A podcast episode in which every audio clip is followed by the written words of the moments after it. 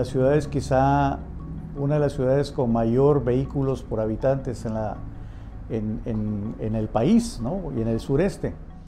Chiapas tiene un parque vehicular de 800.000 vehículos, en donde en Tuxtla Gutiérrez es la ciudad con mayor circulación de autos. Especialista en desarrollo urbano, comentó que esta es una de las principales causas del tráfico en la ciudad. Nuestras calles, las del centro sobre todo, no fueron pensadas para tener eh, grandes flujos de, vehículos. Eso es por un, por un lado. Y por el otro tenemos un pésimo e ineficiente sistema de transporte colectivo. Son demasiadas combis las que transitan por la ciudad.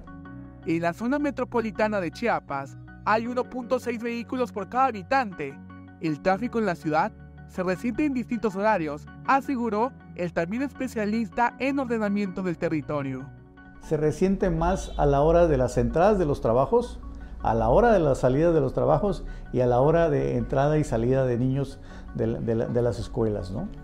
Entonces es, es, un gran problema que tenemos. La, familia de clase media pues prácticamente tiene entre uno y dos vehículos, algunos hasta más.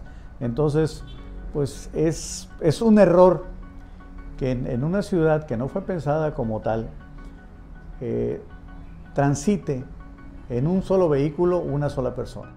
Acusó que esto se debe también a la ineficiencia del actual sistema de transporte público y también a la falta de conciencia de los automovilistas que utilizan un vehículo por persona.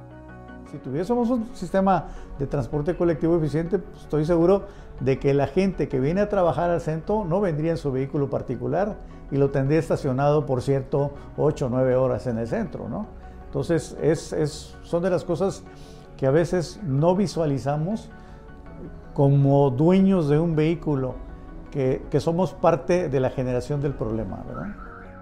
Desde este espacio, invitó a los conductores a utilizar vías alternas para entrar al centro de la ciudad, en donde el tráfico se empieza a sentir más en la temporada de compras decembrinas. No tratar de llegar con mi vehículo particular al centro. Nos hace muy bien caminar cuatro o cinco cuadras y, pues yo les sugeriría que si vienen al centro traten de utilizar más la zona norte en lugar de la zona sur, que es donde hay más espacio quizá para poder este, estacionarse o buscar un estacionamiento. Sale más caro estar dándole vueltas a, una, a las cuadras para encontrar un espacio que meterse a un estacionamiento. Alerta Chiapas, Eric Chandomí.